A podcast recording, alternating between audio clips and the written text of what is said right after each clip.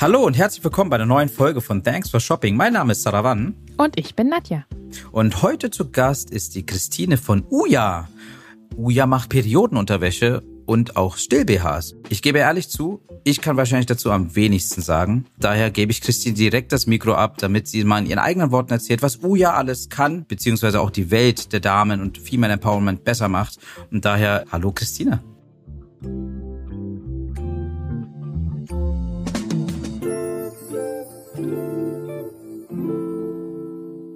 Hallo Christine.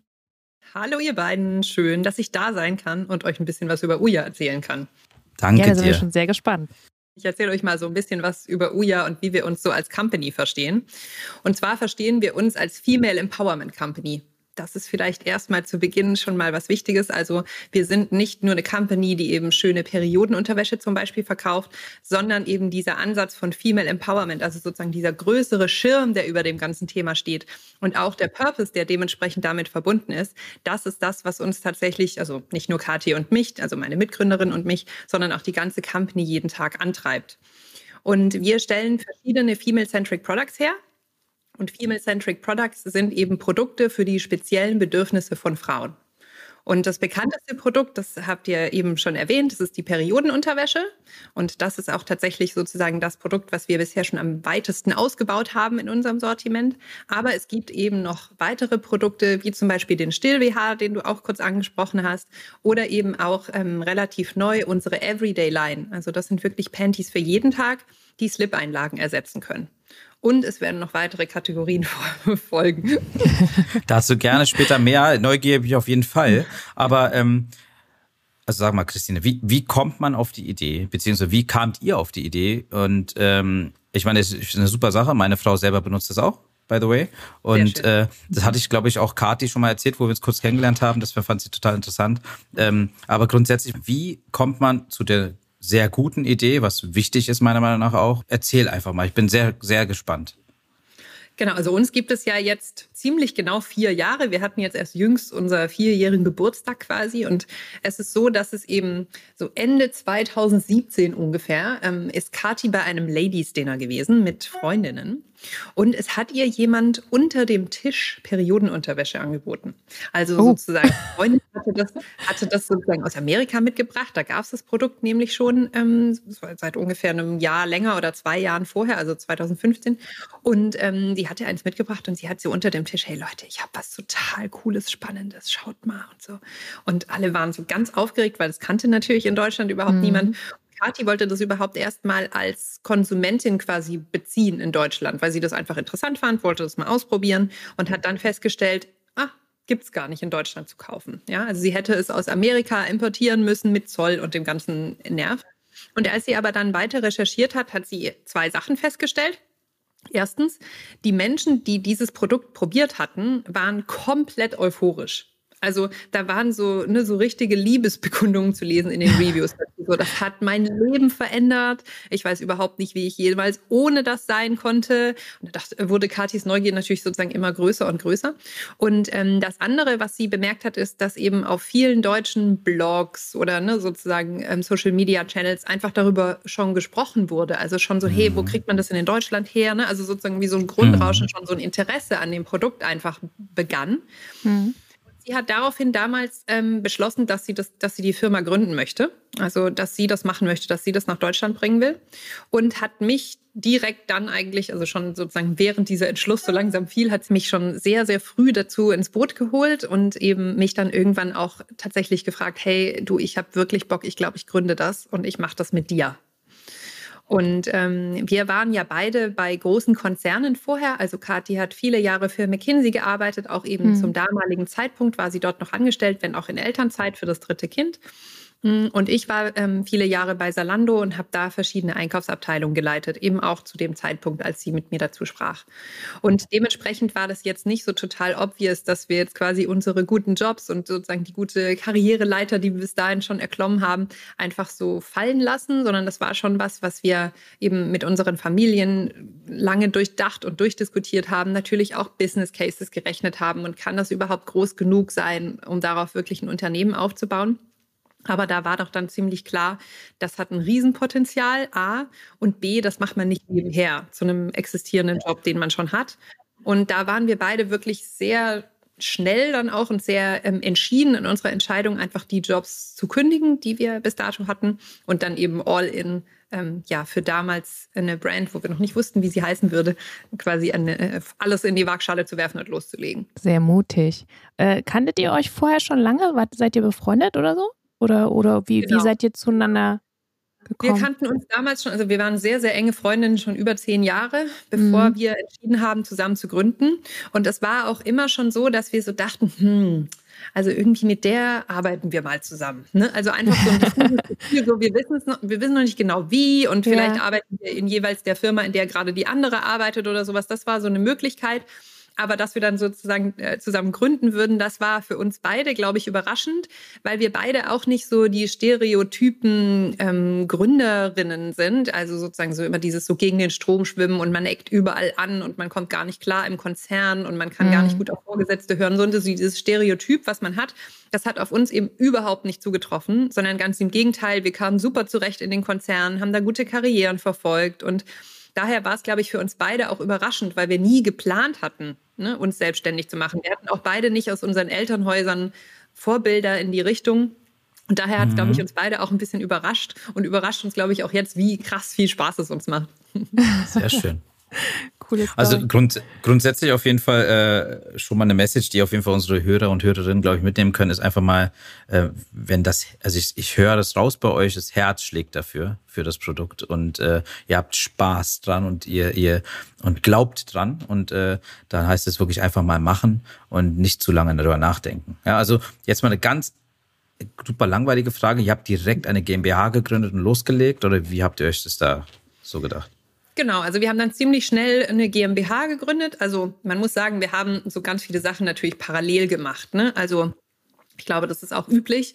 Was bei uns, glaube ich, ein bisschen besonders war, ist, wir kennen von vielen Brands, dass sie erstmal anfangen, das Produkt zu entwickeln.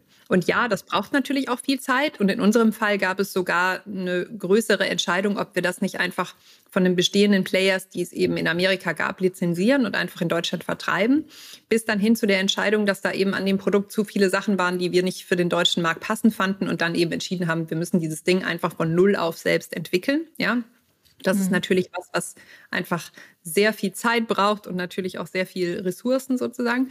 Ja. Ähm, aber wir haben eben das uns nicht nur auf die Entwicklung dieses Produktes konzentriert, wie es eben viele Brands machen, sondern wir haben eben zeitgleich wirklich ab dem Tag eins auch angefangen, die Marke zu entwickeln.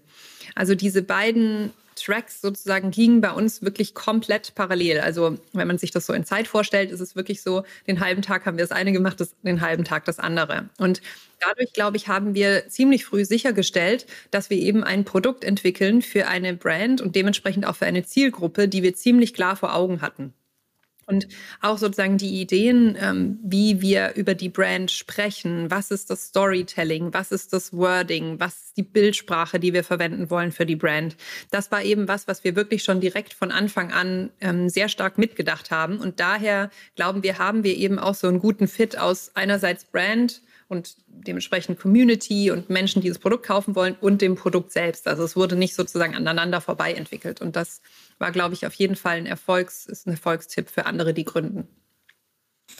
Interessant, ich sehe ganz schön viele Parallelen, weil wir hatten auch den Johannes von Snox äh, hier ja. dabei. Der hat, der, ja. der hat die ähnliche Story auch erzählt mit diesen äh, Parallelbauen. Mhm. Auch den, ich glaube auch das mit dem einem Tag das gemacht. Ja, ich glaube, das hat er auch gesagt, oder? Ja, das, ist so, ja. das, ist, das ist schon sehr interessant. Grüße gehen raus an Johannes.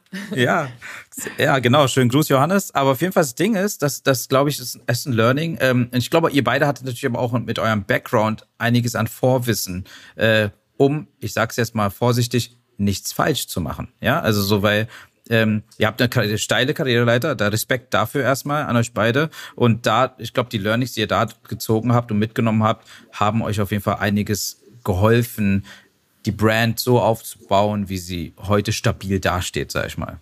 Genau, also ich weiß nicht, ob ich jetzt unterstreichen würde, keine Fehler, weil natürlich haben wir ah, auch. Ja, klar, Entschuldigung. vielleicht keine entscheidenden großen Riesenfehler. Genau. Ja. genau, vielleicht. Also wird sich ja dann noch zeigen, aber ja, bisher sieht es zumindest so aus. Und ähm, genau, also wir haben, glaube ich, ähm, das, was besonders ist an unserer Gründung ist, wir haben gegründet, als wir beide 37 waren. Mhm. Und das ist ja relativ spät. So. Aber Och. es gibt. Ähm, ah, für, für deutsche Verhältnisse, sag ich ja. mal. Ja, für deutsche ja. ist es schon relativ spät. Ja. Also, das ist so.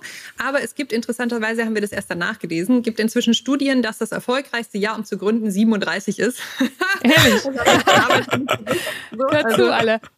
aber genau, also, was, glaube ich, einfach ein Vorteil davon ist, ist, dass du halt einfach schon viele Jahre Zeit hattest, Fehler in den Konzernen vorher zu machen, die mhm. du dann mhm. nicht nochmal wiederholen musst in deinem das eigenen Unternehmen. Ja? ja. Und daher ist, glaube ich, einfach grundsätzlich schon eine gute ja, ein gutes Verständnis davon so gewesen, was sind unsere Arbeitspräferenzen, ne? was für eine Teamkultur zum Beispiel ja. wollen wir, was für Führungskräfte wollen wir sein und so weiter, weil wir natürlich auch einfach schon viele Beispiele erlebt haben, wie das eben nicht haben wollen und uns zu vielen Themen schon eine mhm. Meinung bilden konnten.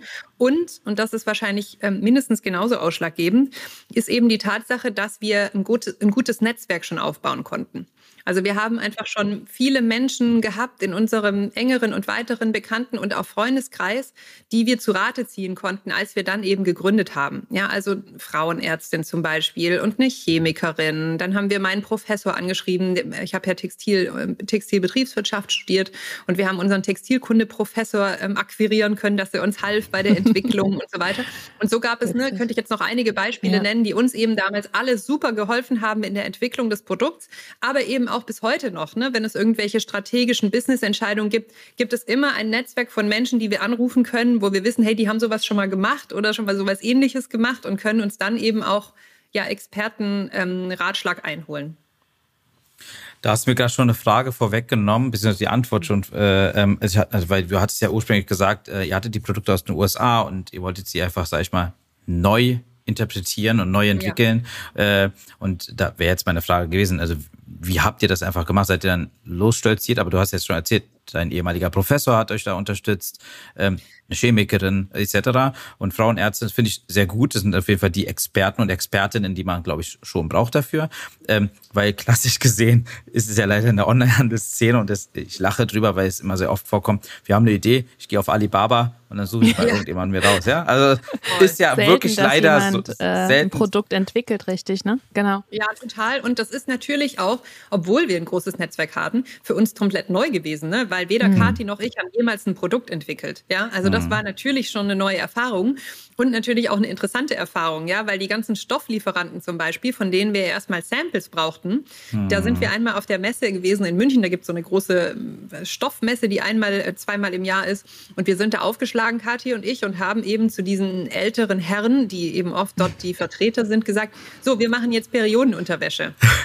Und wir so, Können wir mal Stoff Okay, die zwei wir einfach zwei haben ja wirklich einen harten Schuss, aber okay, die scheinen trotzdem irgendwie auf komische Weise kompetent zu sein. Also sprechen wir mal mit denen und konnten da ja. Gott sei Dank genug Menschen davon überzeugen, uns ähm, Samples zur Verfügung zu stellen. Aber das war schon sozusagen die erste Hürde, die wir da überhaupt mal mhm. ähm, überkommen mussten. Und dann war es tatsächlich einfach sozusagen mein Küchentisch, mein Küchentisch, der riesig ist.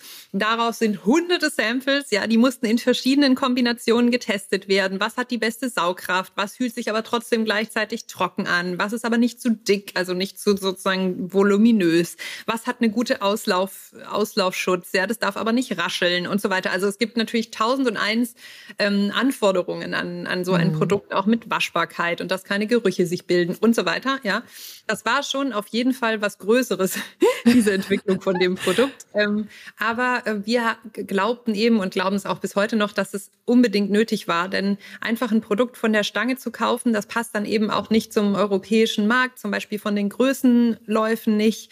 Was uns eben auch wichtig war von Anfang an, ist eben, dass wir sehr inklusiv auftreten als Brand. Also wir wollten von Anfang an eben acht Größen haben, also wirklich ein möglichst breites Größenspektrum für möglichst viele Menschen abdecken, was auch mhm. ganz viele Produkte von der Stange nicht können. Das Und stimmt, dann, ja. last but not least, haben wir eben sehr hohe Ansprüche an Qualität unserer Stoffe. Wir sourcen die jetzt alle aus Europa, ähm, also alle unsere Stofflieferanten sitzen dort. Und wir haben sehr hohe Anforderungen an sozusagen Fairness ähm, in der Herstellung. Also unsere Nähereien, die dann die jeweiligen Stoffe zuschneiden und vernähen, die sind alle, ähm, arbeiten alle nach GOTS-Standards, was sozusagen somit die strengsten Standards sind bei Textilproduktionen, was sozusagen nicht nur einerseits den Umweltaspekt angeht, aber eben andererseits eben auch, wie mit den Menschen umgegangen wird. Im mhm. meisten Fall sind es Frauen, die da Näherin sind welche Arbeitszeiten die haben, wie viel Pausen die haben, haben die gute Pausenräumlichkeiten, wie werden die bezahlt und so weiter und so fort. Ne? Und da haben wir sehr hohe Ansprüche gehabt von Anfang an und da war einfach ziemlich schnell klar, sowas kriegt man nicht einfach von der Stange irgendwo und packt nur sein, sein Label rein. Mhm. Das ist ein großes Thema, diese fairen Arbeitsbedingungen, gerade im Textilbereich. Ne? Also ähm, ja, auf jeden Fall. Sehr ne? also, günstig, wenn man günstig ja. das Produkt abgeben möchte, dann muss man auch günstig produzieren lassen und dann ist meistens auf Kosten der Umwelt oder der äh, Menschen, die das machen. Ne? Das ja, stimmt. absolut. Absolut. Also wie, wie, wie, wie seid ihr, also natürlich, das ist ein sehr wichtiges Thema, also auch, glaube ich, auch für die Zielgruppe, auch im europäischen Markt, vollkommen richtig. Aber wie seid ihr da rangegangen? Seid ihr, habt ihr ehrlich jetzt einfach nur aus Neugierde seid ihr prüfen gegangen, habt geguckt, ob das wirklich stimmt, was da äh, in den in den äh, genau, Fabriken. Mhm. Also wir haben uns tatsächlich Experten im ersten Mal gesucht. Da hatten mhm. wir eine oder haben wir heute immer noch, mit der arbeiten wir immer noch sehr erfolgreich zusammen mit äh, mit einer Produktionsentwicklungsagentur, also die uns mhm. wirklich geholfen haben. Einerseits, ne, sozusagen, wir haben zwar herausgefunden, welche Stoffe müssen das sein, aber wir hatten ja keine Ahnung, wie man zum Beispiel so einen Schnitt erstellt für so einen Slip. Ja, also wir sind ja beides keine Schneiderinnen, haben da keine Ausbildung und dementsprechend haben wir uns die dazu genommen, haben gesagt, guck mal, das ist der Schnitt, so soll es aussehen, das muss in den Schrittbereich rein, bitte macht uns da mal was draus. Und die haben das dann zusammengebracht, Schnitte erstellt und so weiter. Und die sind eben spezialisiert auf faire Produktion und haben uns eben ähm, Kontakte vermittelt zu Produktionspartnern, mit denen die eben schon sehr lange zusammenarbeiten und wo sie eben wissen, dass da die Bedingungen tatsächlich so sind. Ähm, teilweise sind die auch wirklich zertifiziert, GOTS zertifiziert. In dem Fall, wo sie es nicht sind, haben wir unser eigenes Auditsystem dafür entwickelt. Und ja, da sind wir eben regelmäßig vor Ort und nicht nur wir, sondern auch die Experten, wie gesagt, von unserer Agentur und ähm, schauen, uns, schauen uns natürlich an, was da ähm, sozusagen wieder gearbeitet wird. Aber es ist schon wirklich inzwischen, muss ich sagen, so eine enge Beziehung daraus geworden mit unseren Nähereien ähm, und so eine enge Partnerschaft. Ja, also das ist wirklich großartig. Zwei davon sind auch Frauen geführt, was wir natürlich ganz toll finden.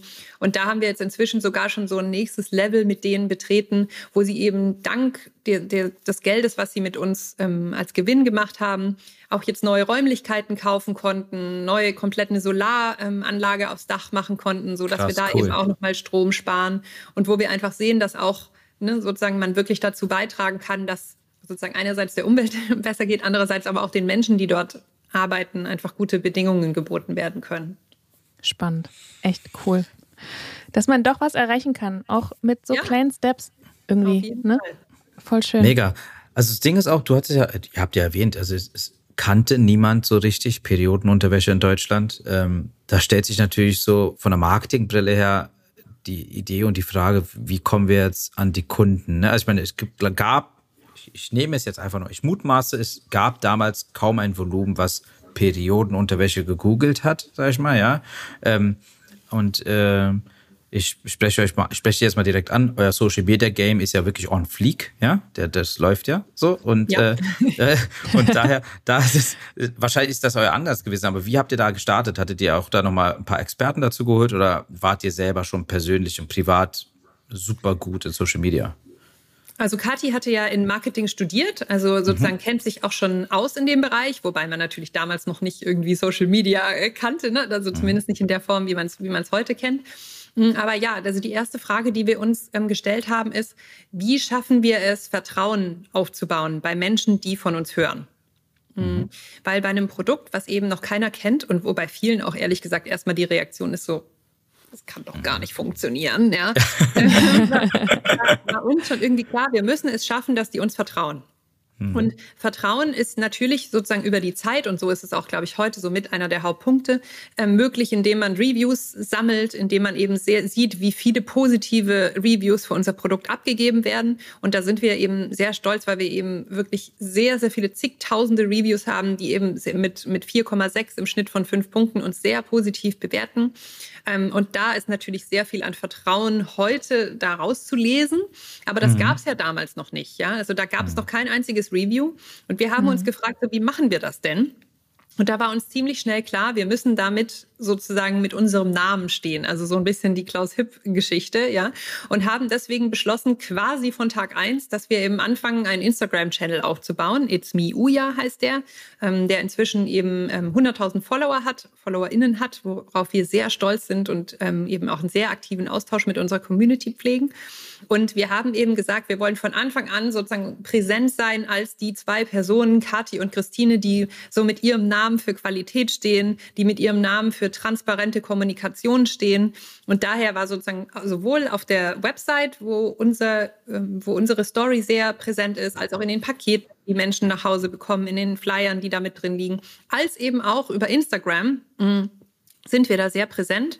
Und es ist bis heute noch so, dass Kathi und ich persönlich Instagram-Stories machen, viermal die Woche. Ähm, die anderen Tage übernimmt unser Team sozusagen. Aber ähm, am Anfang, also die ersten dreieinhalb Jahre, haben wir tatsächlich jeden Tag Stories gemacht. Also immer abwechselnd Kathi und ich. Und auch sozusagen diese dieses, dieser Anspruch an unseren Instagram-Channel nicht nur ein Sales-Channel zu sein für unsere Produkte, ja auch, aber eben nicht nur, sondern eben, und da kommt jetzt so dieses Thema Female Empowerment nochmal zu tragen, was ich eingangs erwähnte, ist es ein Channel, wo wir eben über unser Herzensthema Female Empowerment und Gender Equality sprechen und wo wir eben verschiedene Themen rund um Gleichberechtigung und ne, sozusagen Female Empowerment ähm, aufbereiten für die Community und die eben vorstellen ist es eben auch ein Instagram-Channel, wo wir auch da einen sehr hohen Anspruch an Qualität und an, an Content haben. Und was wir so ehrlich gesagt in der Intensität auch nicht kennen von anderen Brands, dass zwei Founder sich so viel Zeit nehmen, parallel zu einem, zu einer Company, die man aufbaut, eben so viel Zeit für Content Creation auf, auf Instagram ähm, verwenden. Und wir glauben aber, dass das für uns auf jeden Fall ein Schlüssel für den Erfolg war, weil die Menschen uns dann eben gefolgt sind und nicht bei uns geblieben sind, weil sie unsere Produkte cool finden. Ja, auch.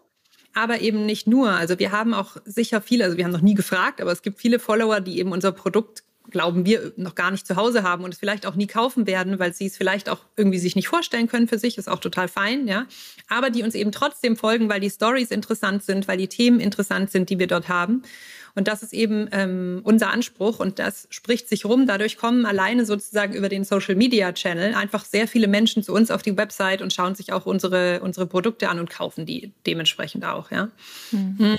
Man muss aber sagen, zusätzlich zu diesem ja, Personal Branding Ansatz, wenn du so willst, für, mhm. für unseren Markteintritt, war das eben so, dass wir auch noch eine Kickstarter-Kampagne ähm, gelauncht haben, die vier Wochen lang lief wo wir ehrlich gesagt in der Nacht davor Schlaf, eine sehr schlaflose Nacht hatten, weil wir dachten so, um Himmels Willen, wir haben uns ein Ziel gesetzt, das erreichen wir ja nie. Wir blamieren uns auf die Knochen. Ne? Wir hatten irgendwie 400 Follower auf Instagram zu dem Zeitpunkt. Wir haben gesagt, wir wollen kein Marketingbudget in die Kampagne tun. Und es war mhm. komplett unklar, wie wir diese Ziele erreichen wollten. Ja?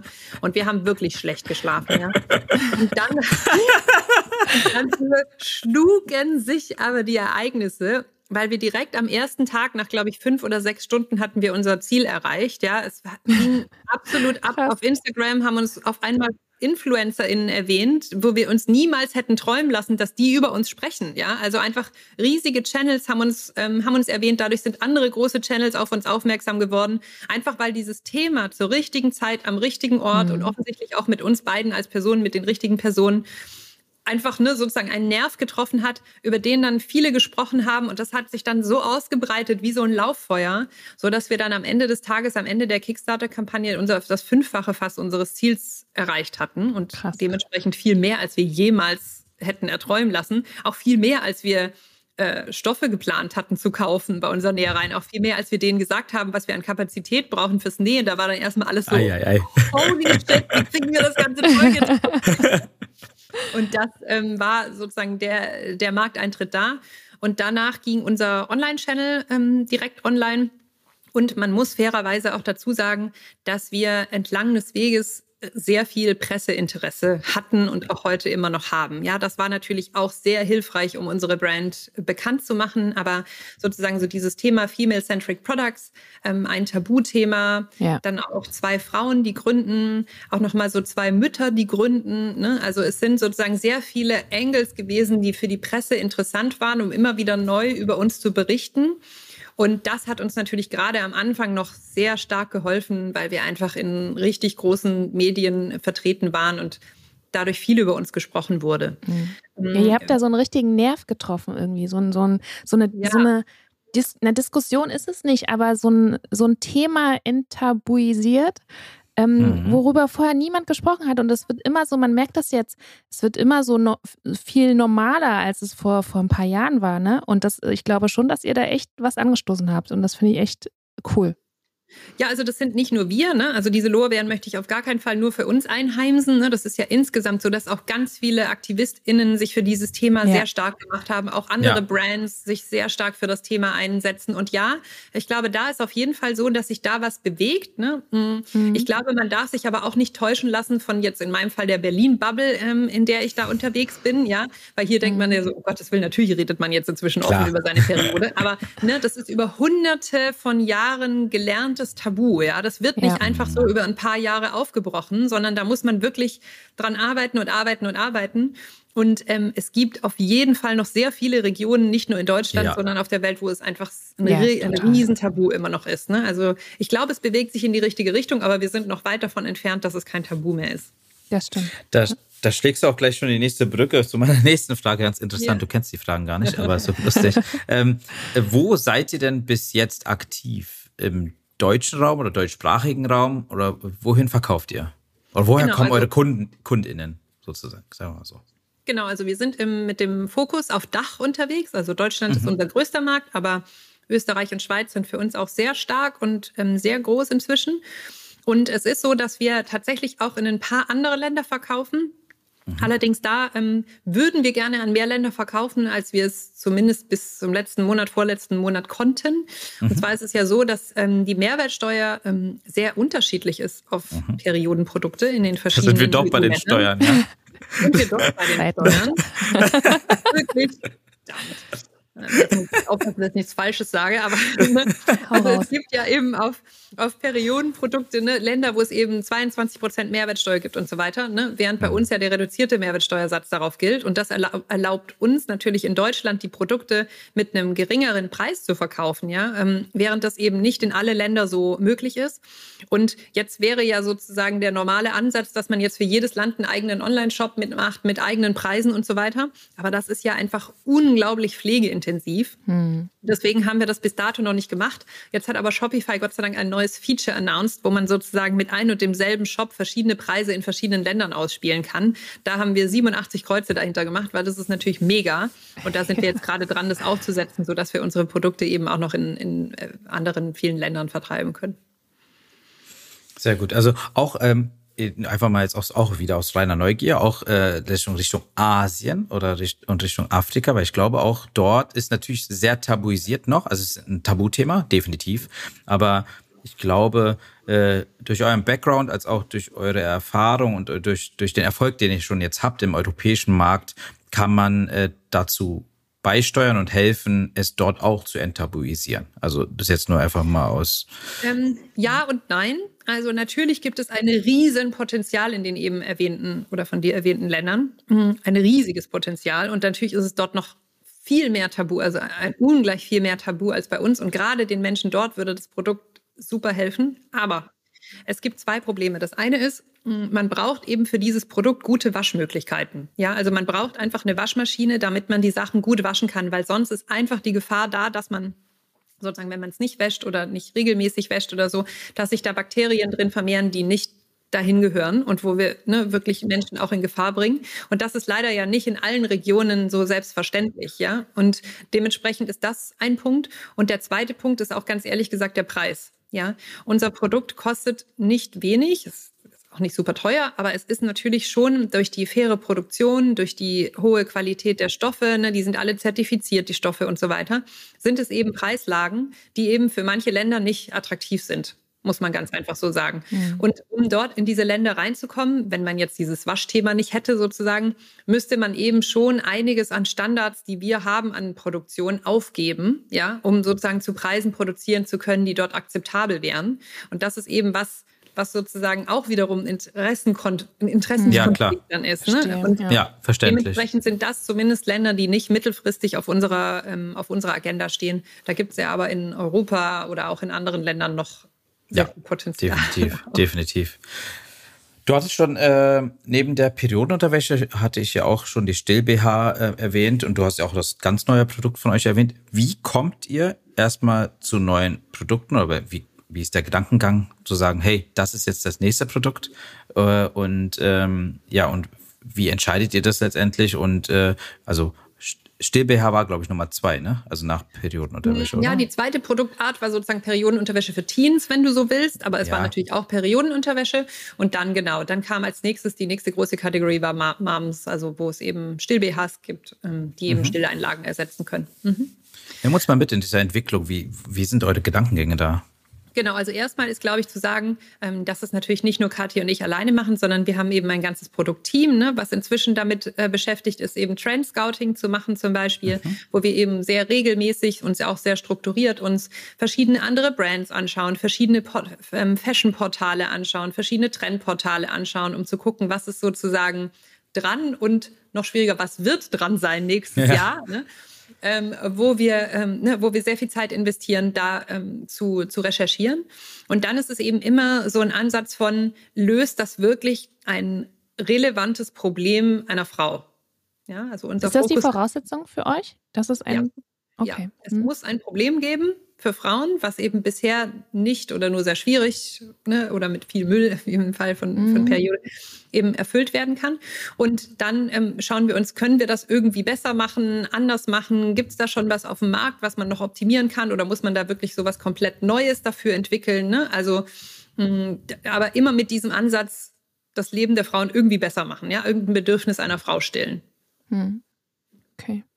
Spannend. Genau, und dann geht die Produktentwicklung los, ne, die eben je nachdem, wie komplex das Produkt ist und wenn es jetzt eben auch teilweise eine komplett neue Kategorie ist, so wie wir jetzt auch bald wieder eine droppen werden, dann ist es natürlich noch viel länger, weil da muss man ja wirklich bei Null auf anfangen, ähm, um nochmal die Funktion zu entwickeln, was ja immer die größte Herausforderung ist bei der Produktentwicklung. Und wenn man dann einmal eine Produktart hat, wo man dann auch weiß, wie geht die Funktion, dann ist es natürlich leichter, das dann in die Breite zu entwickeln, ne, mit anderen Farben oder anderen Materialien. Ähm, aber gerade wenn es so eine neue Funktion ist, die entwickelt werden muss, das dauert dann schon mal länger. Krass, okay. Interessant. Spannend. Sehr, super spannend. Aber wir, also ich, ich, wir lernen ja auch immer hier was dazu von unseren GästInnen. Ja, ja. also das, das ist immer ganz gut auch von uns. Und, und klar sieht man manchmal so Parallelen, aber manchmal auch so die Art und Weise, wie man durch verschiedene Wege zum Erfolg kommen kann. Ne? Mhm. Ne? Und ähm, deswegen, also es ist super interessant, super Insights. Das neue Produkt hattest du erwähnt. Vielleicht kannst du darauf nochmal gerne eingehen nochmal. Also es wäre auch sehr interessant, glaube ich, für unsere HörerInnen ganz besonders. Ähm, ja, ähm, das kann ich aber nur bedingt, ähm, weil okay. wir über neue Produkte immer erst sprechen, wenn sie gelauncht sind. Ich kann nur sagen, es wird wirklich eine komplett neue Kategorie sein, die auch nochmal ein komplett anderes Thema anspricht. Also wirklich nochmal was ganz anderes. Und dann werden wir natürlich zusätzlich noch weiter unsere, Produkt, ähm, unsere Produktpalette von Periodenunterwäsche ausbauen und eben auch diese Everyday-Line, die ich vorher schon ansprach, mhm. die Slip-Einlagen ersetzen kann, das ist was, was auch sehr, sehr gut ankam bei unserer Community und dementsprechend auch was ist, wo wir noch eine große Produkterweiterung vorhaben ähm, im neuen Jahr. Da sprichst du was an, die Community. Fragt, redet ihr mit der Community und fragt nach, was sind so die Sachen, was euch interessiert und, und, und, und was hättet ihr gerne von uns äh, Absolut. Geht ihr da? Ja, okay. Absolut. Also wir sind sehr im, sehr im Austausch mit unserer Community, ne, nicht nur zum Produkt und auch zu Produktwünschen, auch Produktfeedback und so. Ähm, mhm. ne, auch sozusagen über Reviews fragen wir sogar sehr strukturiert von unseren, allen unseren KundInnen, ähm, auch mhm. nicht nur die, die zur Community gehören, zur Instagram-Community, ne, Feedback an. Hm, aber ja, also wir sind da wirklich im regen Austausch und ähm, ja, vergeht im Grunde kein Tag, ohne dass wir irgendwie eine Frage an die Community raushauen und einfach ne, uns ähm, auch Feedback einholen zu dem, was wir jeden Tag machen. Ja, also ich habe was gelernt auf jeden Fall. Ich gebe das auch. definitiv äh, auch meiner Frau weiter und werde ihr, also sie wird mir wahrscheinlich von der neuen Sparte und neuen Sachen erzählen, wenn es dann bei euch zu sehen ist. Ich bin Aber auch ein bisschen neugierig, was da kommt. ich werde es verfolgen. und an, ansonsten, Christine, bleibt uns nur zu sagen, danke für deine Zeit, danke für die Insights, danke für die Story, die du uns äh, mitteilen konntest. Und vielleicht kann man ja irgendwie mal in einem Jahr nochmal schnacken äh, und dann die Entwicklung weiter fortführen in der nächsten Staffel Aber im Grunde genommen, äh, danke für deine Zeit, war super interessant. Wir haben gelernt, unsere HörerInnen haben bestimmt auch was gelernt. Ähm, jetzt noch zum Ende, nur für dich zur Info, bei uns kommt es öfter mal vor, es hat sich irgendwie durchgeboxt äh, durch unsere zwei Staffeln, dass wir gerne einfach mal die Schlusswort an unsere GästInnen lassen. Und äh, meist kam es dazu, äh, angefangen hat es, glaube ich, mit dem Matthias von Textu, der hat einfach einen Hiring-Prozess, einen Recruiting-Prozess einfach losgelegt, ja. Also, dass du sozusagen einfach mal jetzt an unsere HörerInnen auch mal sagen kannst, falls irgendwelche Jobs bei euch noch jetzt gerade in Need sind, einfach loswerden. Es kann ja sein, dass der oder die ein oder andere dabei ist, bei uns gerade am Zuhören. Ja, klar, gerne. Also ähm, es gibt bei uns eine Section auf der Website, die heißt Jobs. Da kann man immer die aktuellen Ausschreibungen sozusagen sehen. Und da sind auch gerade einige Jobs ausgeschrieben. Ich glaube, es würde jetzt zu weit führen, wenn ich die jetzt alle äh, im Detail vorstelle. Aber schaut da gerne mal drauf. Also wir sind jederzeit freuen wir uns über Menschen ähm, jeglichen Geschlechts, jeglichen Alters, jeglicher Hautfarbe, jeglichen was auch immer äh, sexuellen Vorlieben. Können alle gerne zu uns kommen. Wir sind ja sehr divers aufgestellt schon in unserem Team. Da freuen wir uns auf äh, Bewerbung und schaut mal die Jobs-Page an. Sehr cool. Super, sehr cool. So, danke Christina auf jeden Fall. Ich, wir wünschen euch viel, viel, viel Erfolg mit allem, was ihr auch ja. tut. Und bleibt euch treu. Das ist ja sehr wichtig bei euch. Ja, danke schön. Ja, danke an euch beide. Danke sehr. sehr und danke auch an euch, äh, liebe Hörer und Hörerinnen. Ich hoffe, es war wieder mal interessant für euch und wie ihr wisst ja, hört einfach jede zwei Wochen wieder rein, wenn es wieder heißt Thanks for Shopping und äh, auf eurem Favorite-Kanal abonniert es und gerne auch eine Bewertung bei Spotify abgeben. Ansonsten wünsche ich euch noch einen wunderschönen Tag und bis bald. Tschüss. Tschüss.